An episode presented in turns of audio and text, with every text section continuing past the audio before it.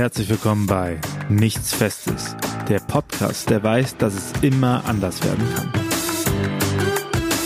Und es gibt ähm, so diese Spannung zwischen Bleiben und Wandern in, im Leben immer.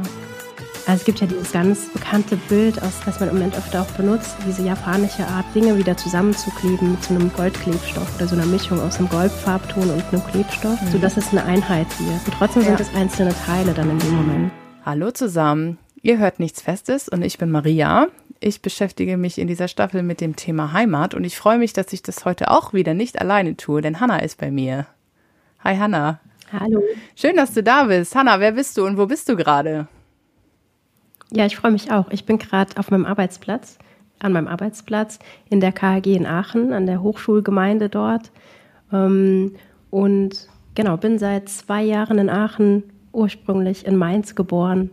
Von daher sehr zufrieden hier, aber natürlich fehlt der Fluss und die Weinberge. Okay, ich ähm, genau. wohne im Norden. Ich weiß gerade ehrlich gesagt überhaupt nicht, wie weit Mainz von Aachen entfernt ist. Vier Stunden mit der Bahn, wenn es klappt. Genau. Gut. Ähm, die KHG ist was?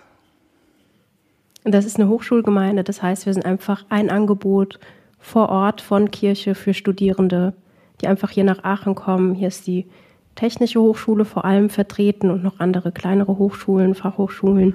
Okay, ich glaube, da können wir nachher wohl noch äh, drauf zu sprechen kommen, weil das ist ja vielleicht für einige Hörerinnen und Hörer ganz interessant, die auch gerade jung sind und vielleicht überlegen, irgendwo hinzugehen zu studieren. Aber erstmal interessiert mich, ähm, du hast gerade schon gesagt, du kommst aus Mainz und wohnst jetzt in Aachen so ungefähr vier Stunden und ähm, ich beschäftige mich mit dem Thema Heimat. Und ähm, wo fühlst du dich zu Hause, Hanna? Das ist eine gute Frage, auch was das Verhältnis von Heimat und Zuhause ist. Wieso, was ist das für dich, das andere? Was unterscheidet sich da für dich? Ich glaube, Heimat ist so ein Ort, der auch viel mit Identität zu tun hat. Also die Frage, was hat mich geprägt, wo habe ich Erfahrungen gemacht, was vielleicht auch so in die Richtung Entwicklung geht und jetzt gerade mit dem in Anführungszeichen neueren Konzept des lebenslangen sich entwickeln und lernen auch immer wieder sich äh, entwickelt der Heimatbegriff. Immer wieder neue Stationen dazukommen, neue Beziehungen, die auch Heimat werden, die auch Teil meiner Identität werden und mich prägen.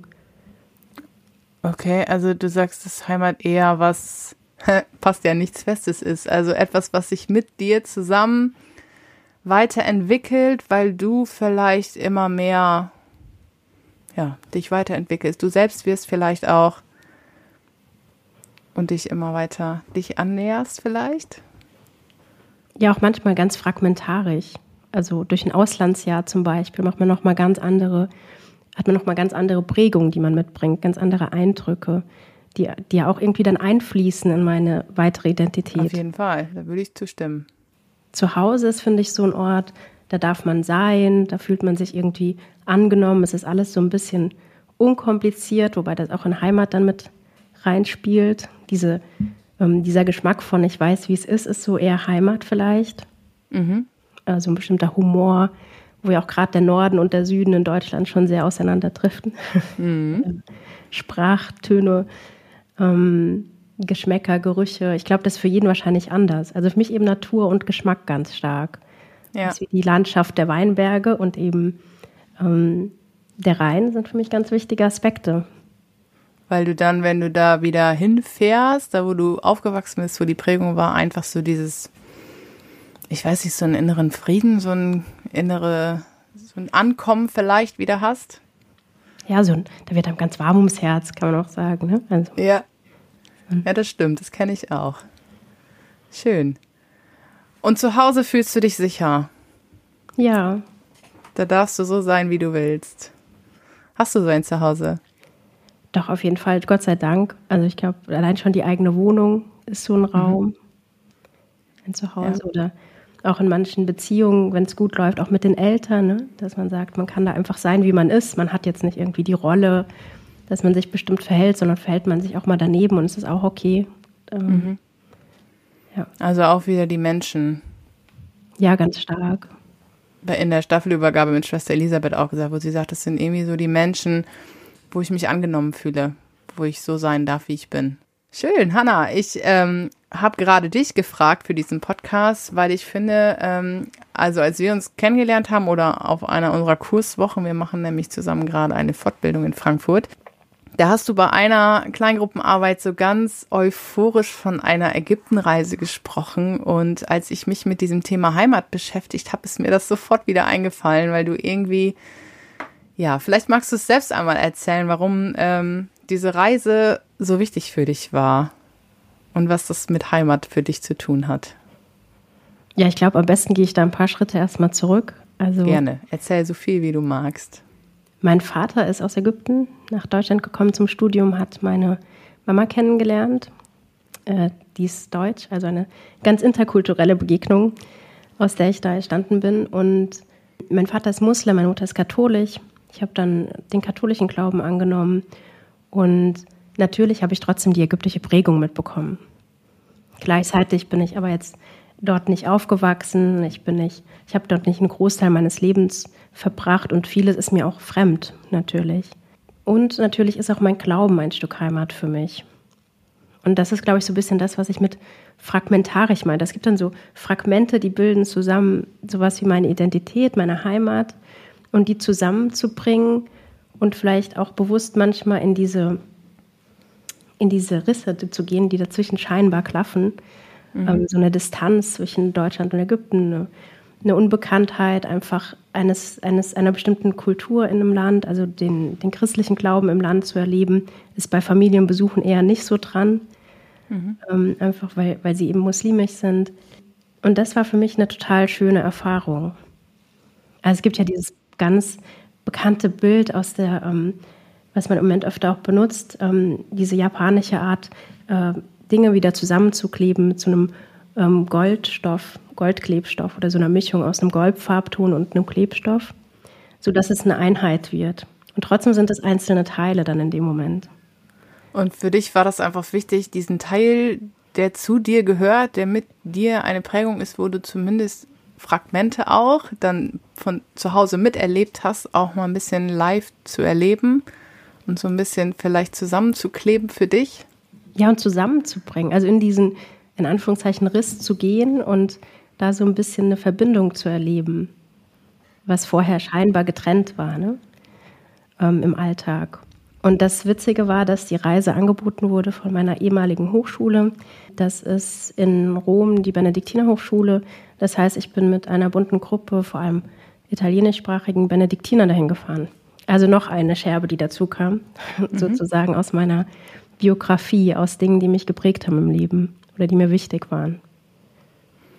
Und was war das äh, Beeindruckendste dann in, an dieser Reise? Was war dir so am wichtigsten? Hattest du, also manchmal, also ich kenne so das Gefühl, dass sich manchmal im Leben so dieses Puzzle dann wie von selbst ineinander fügt und man so das Gefühl hat, ja, jetzt passt es, jetzt konnte ich dieses Teil wenigstens zusammensetzen. Gab es da auf der Reise, die du dann gemacht hast, irgendwie so einen Punkt, wo du sagst, das das hat mir gefehlt und das wusste ich nicht und es ist gut, dass es jetzt da ist. Ich glaube, da sind wir bei dem Stichwort Begegnung. Ja. Einfach. Also die Begegnung mit den Menschen ist natürlich zum Teil wirklich ganz, ganz besondere Leute auch gewesen, die wir da kennenlernen durften oder denen wir begegnen durften. Ich glaube, das waren so die Hauptmomente, die dann echt auch berührend waren. Und für deine Identität hast du auch so ein bisschen ähm, was wiedererkannt, das, wovon dein Papa vielleicht früher zu Hause immer erzählt hat oder was du als Kind so ein bisschen mitbekommen hast, wo du dann vielleicht besser verstehen konntest, warum er so, so ist oder gehandelt hat? Gut, das habe ich, glaube ich, auch bei Familienbesuchen. So eine bestimmte Art, was wir eben hatten, was schon in Deutschland variiert. Eine Form von, von Sprache, auch von nonverbaler Sprache, von einem gewissen Humor. Ähm, ich glaube, äh, zum Beispiel in Ägypten ist auch sehr verbreitet, Dinge mit Humor zu tragen. Es ist nicht immer alles leicht, aber eine Form der Resilienz sozusagen. Das ähm, klingt schon nach einem wichtigen Teil von dir, den du da auch mit, mit entdeckt hast. Ja, und wenn wir bei dem Bild der, dieser Scherben bleiben, die sich dann zusammenfügen, es ist ja doch dann eine neue Form, die entsteht nochmal. Es kommt nochmal anders zusammen. Ja, die Schüssel ist ja nicht dieselbe, wie bevor sie zerbrochen ist. Du hast es nochmal neu zusammenfügen können und es ist was für dich Wichtiges Neues entstanden. Voll. Und ich mag Gold. Deswegen ist das Bild mir total nah. ja. Also ich weiß nicht, ob ihr das kennt, ihr könnt ja sonst mal gerne googeln, dann weißt du gerade, wie der Name heißt. Es ist irgendwie wieder dieses Zusammenfügen von, von alten, kaputten Porzellanteilen, glaube ich, ne? Vor allen Dingen. Genau, also alle Asiaten mögen mir verzeihen, die ahnen, wie es richtig ausgesprochen wird, aber es heißt, glaube ich, Kintsugi in der mhm. Richtung mit K. Ich finde das ein voll schönes Bild für diese Heimat und Identität und so, dass ähm, man vielleicht selbst auch so ein bisschen aus kleinen Puzzlestücken besteht, aus Prägungen, die man mitbekommen hat, aus Dingen, die einem passieren. Wir haben ja auch bei Schwester Elisabeth Staffel mit Warum passieren Dinge gehört, dass es manchmal Dinge gibt, die einem passieren, wo man gar nicht so sehr weiß, warum. Und das sind dann viele kleine Teile, ähm, die wir vor uns liegen haben und wo wir dann vielleicht, ja, es ist ja schön, wenn wir Gold nehmen, etwas Schönes nehmen, um das zusammenzufügen. Wir könnten das ja auch in, der, in den Besen nehmen und in der Ecke kehren und so. Das gucke ich mir nicht mehr an, das möchte ich gerne wegschmeißen. Aber ich glaube, so etwas Neues daraus zu basteln mit was Wertvollem, finde ich ein sehr schönes Bild. Danke dafür, Hanna. Gerne, ich glaube, ich habe es einfach als hilfreich erfund, äh, empfunden, in die, also deswegen auch das Bild, in die Risse reinzugehen und sie zu kleben, also sie nicht zur Seite zu schieben, also um dieses um diese Ganzheit oder das, ähm, das Ganze in der, in der eigenen, wenn wir das, den Begriff der Identität nehmen, zu bekommen, auch wirklich bewusst da reinzugehen, sich damit auseinanderzusetzen und dann auch überrascht zu sein, wie schön das dann aussehen kann oder was man da entdeckt eigentlich. Auch wenn Risse erstmal Angst machen, ne? oder man denkt, oh, das ist ganz schön spannungsgeladen, wie passt das denn zusammen und ist das so angenehm, wenn ich mir das jetzt mich damit auseinandersetze, aber ja, manchmal will man es ja vielleicht auch nicht, da schiebt man es bewusst weg. Und ähm, ich glaube aber, dass sie einem irgendwie immer wieder vor die Füße fallen. Also ich befürchte, ähm, man muss sich auch mit diesen Dingen irgendwie beschäftigen und auseinandersetzen. Ich habe im Vorfeld natürlich mir selbst auch so ein bisschen Gedanken gemacht, was denn das Thema Heimat ist. Und es ist ja immer irgendwie Sicherheit hatten wir schon, Vertrauen, ein Umfeld, wo ich so sein kann, wie ich bin. Und du arbeitest jetzt in der KHG, das heißt in ähm, die Menschen, die da hinkommen, das sind Studenten, die gerade eigentlich nicht immer alle, aber die meisten erstmal gerade ihre ihr vertrautes Umfeld, ihre Heimat, viele ja auch ihr Zuhause bei den Eltern verlassen haben, rausgegangen sind aus dieser Sicherheit und dann ja etwas ganz Neues anfangen. Und es kann ja schon auch ähm, beängstigend sein in dieser Situation. Merkst du das in deiner Arbeit, dass ähm, ihr als KHG auch vielleicht in diesen Riss, der ja auch positiv besetzt sein kann, dass ihr in diesen Riss vielleicht ein bisschen reingeht und ein Angebot macht und vielleicht da nochmal Leute um euch sammelt, um ihnen wiederum Sicherheit zu geben? Ich glaube, ich würde eher von Ankerpunkten sprechen. Mhm. Bei Menschen, die zu uns kommen, ist es, glaube ich, auch unterschiedlich, ob es Leute sind, die wirklich dass natürlich der, Gott sei Dank der Großteil, die in Freiheit ähm, ihre Heimat verlassen haben, um hier zu studieren, sei es jetzt einfach das, der Nachbarort oder ähm, weiter weg, ein anderes Land. Und es gibt Leute, die eben nicht die Freiheit hatten, die sich gezwungen fühlen, ähm, weil in der Heimat Krieg herrscht oder keine Freiheit zu studieren in der Form für sie. Und ähm, das sind natürlich einfach ganz unterschiedliche Aspekte, wie man dann auch ankommen kann. Habt ihr viele, die ähm, aus ihrer Heimat fliehen mussten und dann bei euch Zuflucht suchen? Gott sei Dank sind es ja immer mehr Leute, die in Freiheit gehen dürfen und einfach ja. das entdecken dürfen für sich oder das als eine Bereicherung erleben. Mit allen Herausforderungen natürlich. Mit allen Herausforderungen. Um ein zweites Bild zu nehmen, ich finde manchmal Heimat, wenn gerade in, in Kombination mit dem, der Frage der Identität und dem, was einem vertraut ist, ist ja so ein bisschen wie die guten beiden Beine, auf denen wir stehen im Idealfall. Und ja. ähm, man steht irgendwie ganz gut in der Heimat. Man weiß, wie läuft die nonverbale Kommunikation, man kann Bemerkungen einordnen. Wenn man ein Problem hat, hat man ungefähr Abläufe gelernt, was man dann tun muss. Wie gesagt, alles immer im Idealfall, wenn es gut läuft.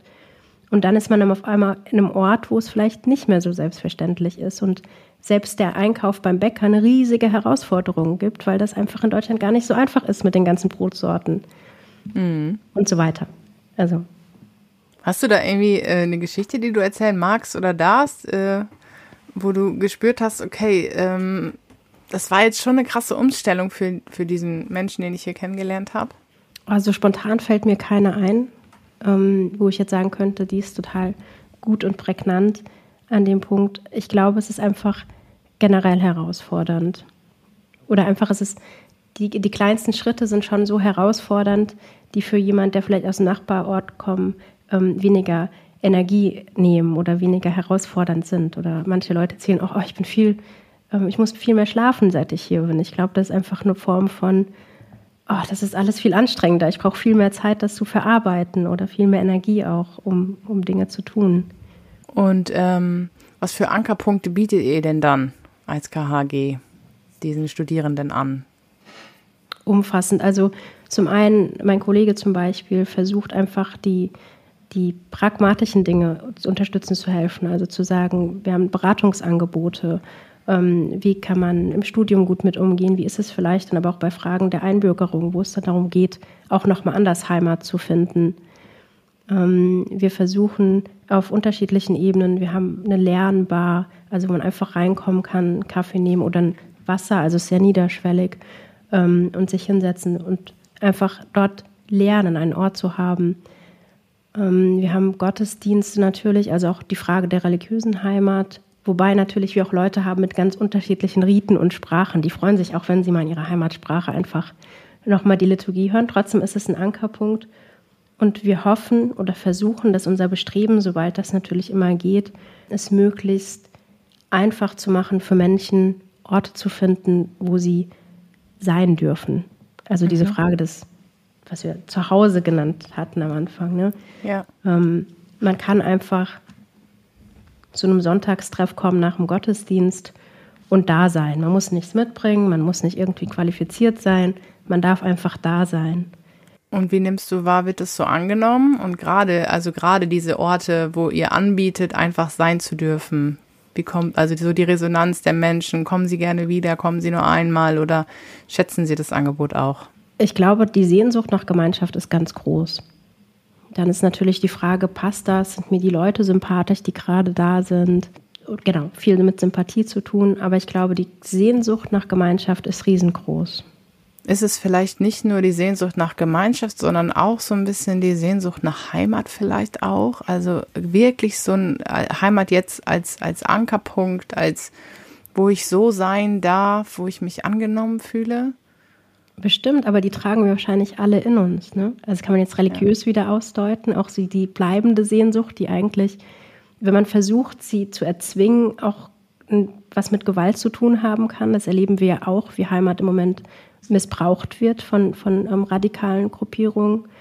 Ähm, die Gefahr der Heimat, die, die eine Gefahr ist, ne, die dir weggenommen wird. Und dieses ideale Gefühl von Heimat, ich weiß nicht, ob das mir so geht, aber ich glaube, es gibt immer so Sehnsüchte, die wir in uns tragen und die uns da so ein bisschen wach halten. Magst du von deiner erzählen? Vielleicht eine kleine, wo du spürst, da bin ich noch dran. Vielleicht ist es das Thema Heimat, vielleicht ist es was anderes.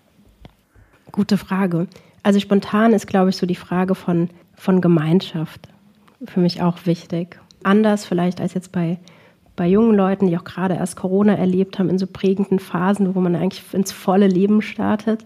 Mhm. Ähm, einfach die Frage mittlerweile durch unsere, durch unsere Generation oder unseren, auch unsere Art zu leben und Leben anzugehen, sind viele Freunde und Verwandte ganz weit entfernt voneinander oder gefühlt ganz weit. Vier Stunden mit ja. der Deutschen Bahn können schnell mal acht Stunden werden. Das ist weiter, ja. als man denkt.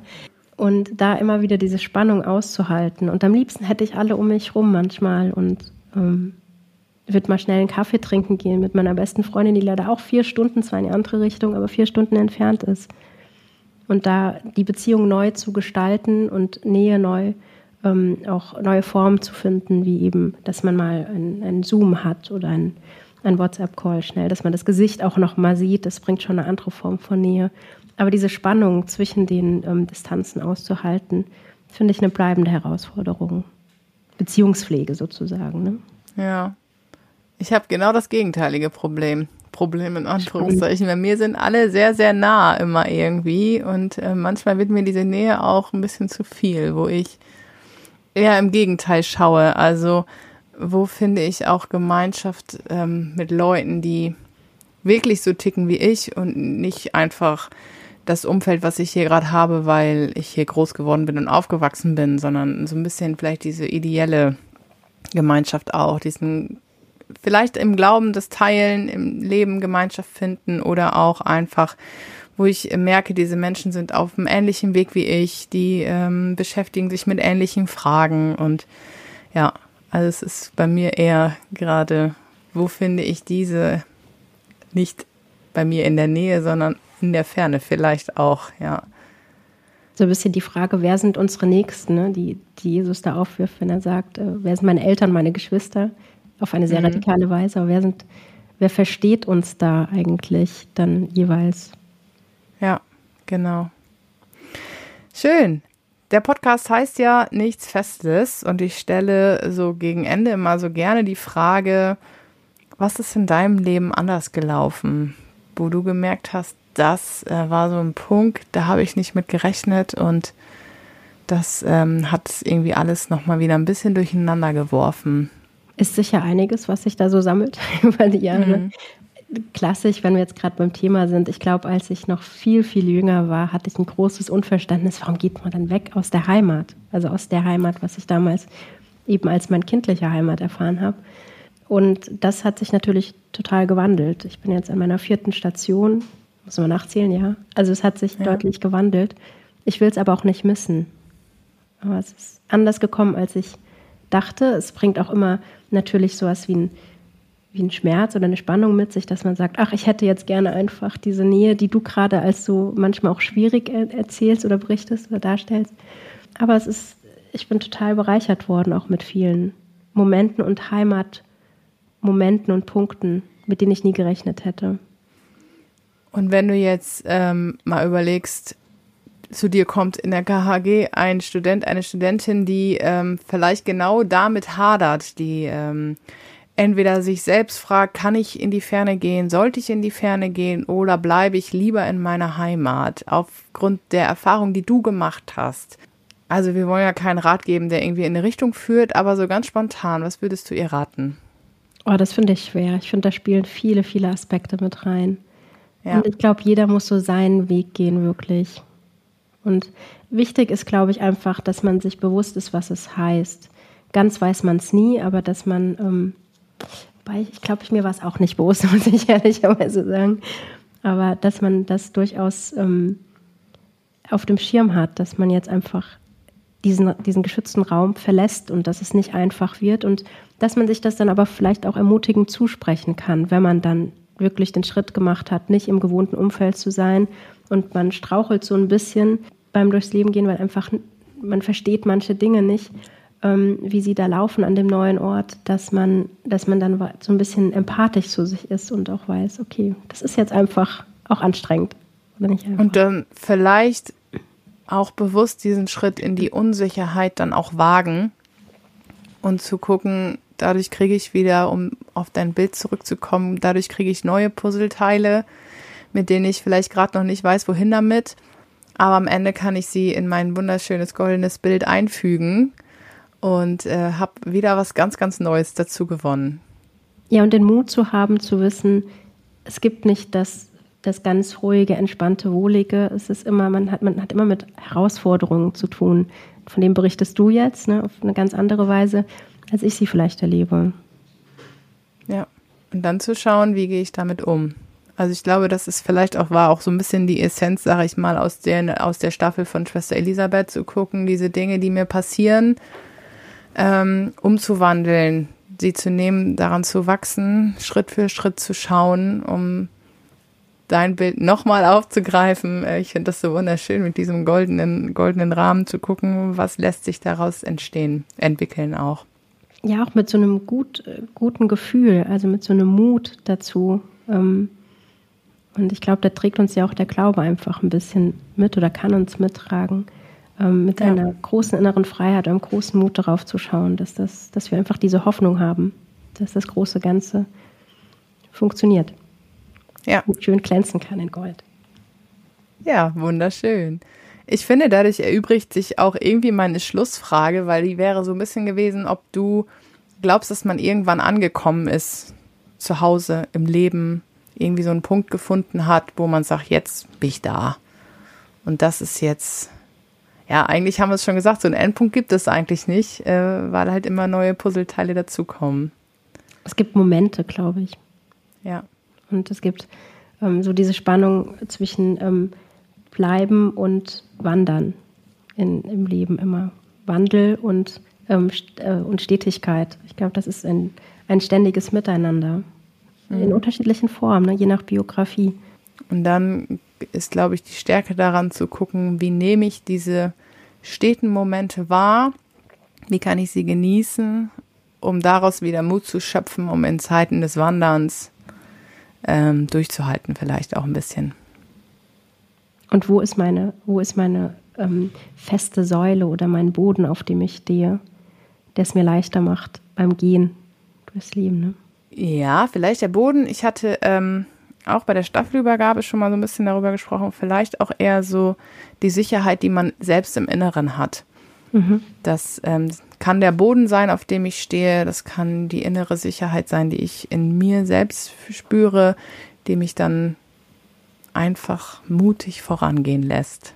Ja, und sich manchmal ganz praktisch ausdrückt, gell? Aber ja. ähm, ja, ich weiß nicht, war das gerade schon das Schlusswort? Ich, ähm, ich danke dir, Hannah dass du von dir ein bisschen erzählt hast, dass wir ein bisschen, ich finde, schon fast philosophiert haben darüber, ähm, was für uns beide irgendwie Heimat bedeutet und wie wir das aus unseren verschiedenen Perspektiven sehen. Danke dir für dieses wunderschöne Bild mit dem Gold. Und dann würde ich sagen, wir hören uns äh, nächste Woche wieder. Und ähm, ich wünsche euch bis dahin alles Gute. Tschüss, Hanna, und danke. Danke dir. Ciao.